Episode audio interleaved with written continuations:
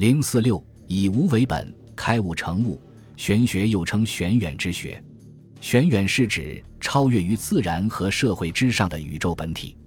王弼、何晏认为，作为宇宙永恒本体的道，即是无，因此无是玄学追求的最高哲学境界。《晋书·王衍传》云：“魏正史中，何晏、王弼等祖述老庄立论，以天地万物皆以无为本。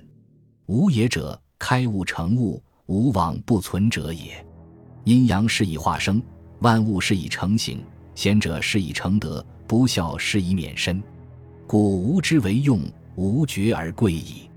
王弼、何晏发挥老子的哲学思想，以无为天地万物之本，形成了以无为本的哲学本体论，从而王弼一派的玄学思想便被称为贵无哲学。王弼从四个方面阐述了其以无为本的本体论思想。本与末，王弼曾说：“老子一书可以用一句话来概括，那就是崇本析末，即考察问题不能只着眼于细枝末节，而应看其本体。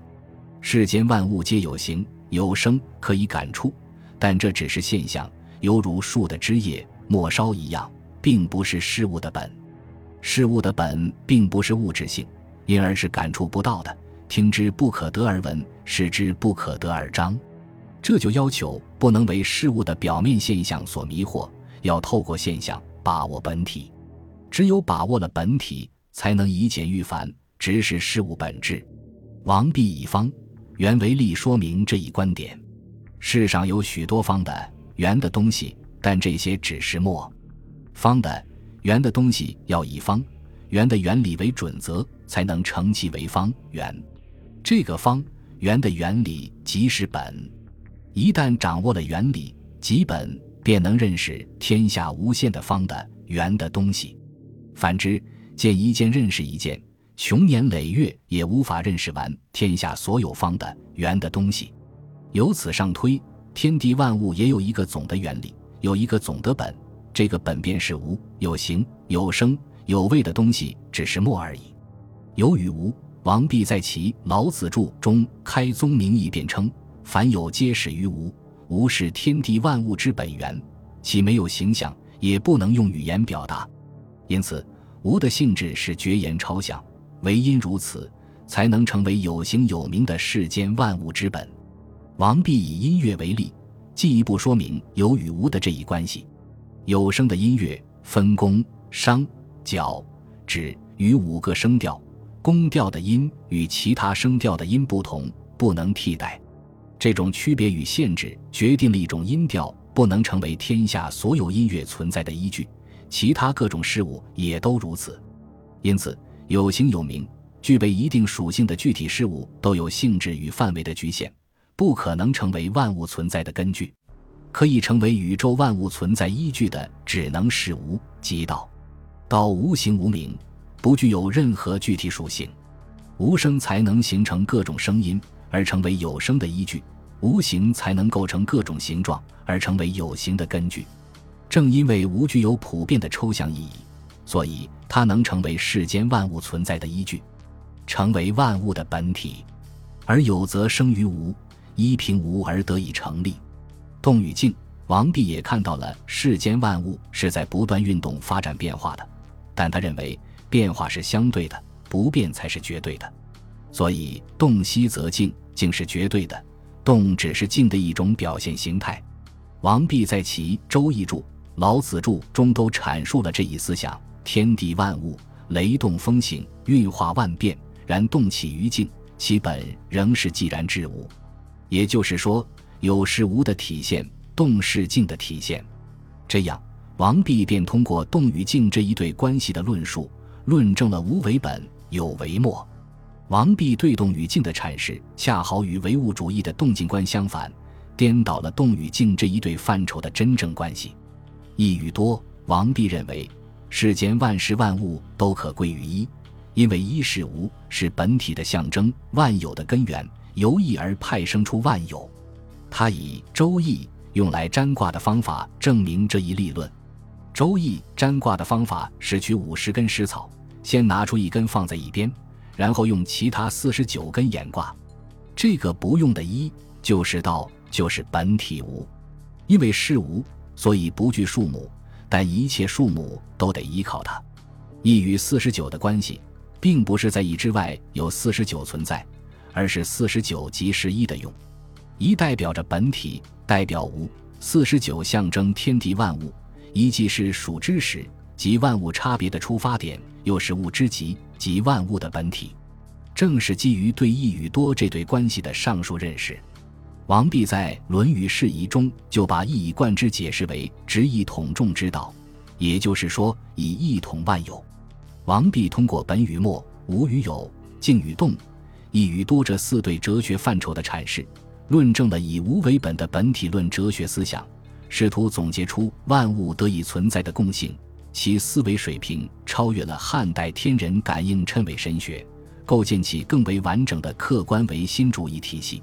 王弼在提出以无为本的同时，还提出了言不尽意、得意忘相的认识论观点，成为正式玄学的又一个重要命题。他在《周易略历名相》中对这一命题做了详细的阐述。这里所说的相是指卦象，即一类事物的象征；意则是指玄远之道及事物的本体。言能够表达象，象则能表达意，因此言像是得意的工具，并非意本身。得到意。就可丢掉作为工具的言象，相反，如果固守着言象，就得不到意，言象本身也失去了意义。所以，只有妄言才可得相，妄相才能得意。同样，由于言仅仅是得意的工具，可以忘掉，那就说明言不能尽意。就认识论而言，王弼通过对言象以三者关系的层层分析，得出了一般认识论原则。解决了认识对象与认识工具的区别，但同时，王弼也把言、象和意完全对立了起来，这就又陷入了唯心主义。就玄学而言，王弼倡导言不尽意，其目的是探寻向外之意，即不注重言意之间的差别和联系，而是重内心体认，通过修本废言、得意忘言，达到认识宇宙万物本体的终极目的。王弼的言不尽意学说。具有十分广泛的影响。魏晋之后，在艺术创作上反对一览无余，要有不尽之意，即是受了言不尽意说的影响。王弼还对明教与自然的关系进行了阐述。明教与自然的关系是魏晋玄学家们探讨的一个重要问题。所谓明教，是指当时的封建制度及伦理道德规范；自然，则是指自然界与社会的规律及道。魏晋玄学力求打破两汉以来封建礼教的束缚，主张放任自由，以符合自然原则。但另一方面，如果完全摒弃封建礼法，则又会使社会秩序混乱。因此，明教与自然便成为一对矛盾。玄学家们对此有不同的阐述。王弼则是第一个把二者作为自然原则与社会原则的统一的哲学问题提了出来。并给予充分论述的哲学家王弼认为，明教也和世间万物一样，都是无这一本体的产物。